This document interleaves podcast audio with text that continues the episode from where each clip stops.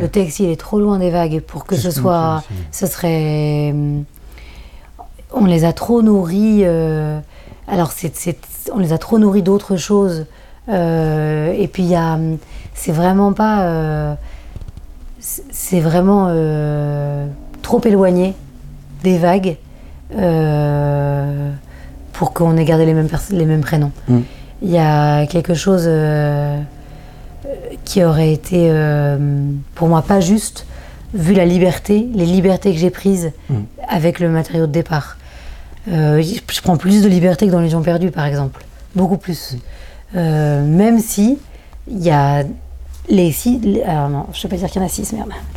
Même si on retrouve effectivement beaucoup des vagues dans la manière dont la nourriture, ça a nourri les, les personnalités de chacun, euh, quand même, euh, les vagues, c'est des monologues, euh, des soliloques euh, intérieurs. Là, il y a quasiment que des dialogues. Enfin, ouais, j'aurais été, ça aurait été pour moi pas juste de garder des prénoms m'éloignant autant de l'œuvre de départ. Mhm. Vraiment, il y a des pans entiers qui ne sont pas du tout, qui sont tirés de Trois Guinées, de nouvelles de Virginia Woolf, ouais, de son journal.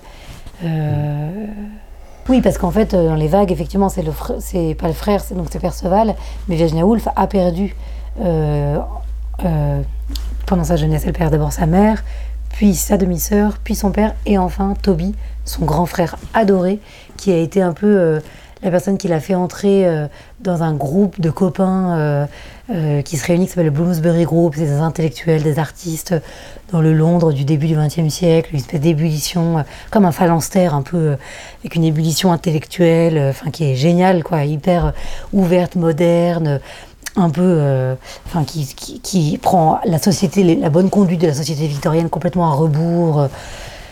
Euh, et c'est vraiment Toby qui, a permis ça, qui a fait rentrer le Bloomsbury dans la vie de, Virginia Woolf et de sa sœur euh, Vanessa. Et sa mort euh, très brutale va être un désastre absolu et ça traverse toute l'œuvre. Mais dans la chambre de Jacob, on, retrouve ce motif ça et la, mort de sa mère aussi. c'est quelque chose bah, qu'on retrouve aussi dans, dans To the Lighthouse. Donc, euh, et c'est la, la, disparition de la figure maternelle, c'est aussi quelque chose qu'on retrouve là dans écrire sa vie. Donc oui, j'ai nourri en fait de, j'ai essayé de prendre du recul par rapport aux vagues et de, de nourrir le spectacle de quelque chose de peu plus vaste Mm. que simplement les vagues.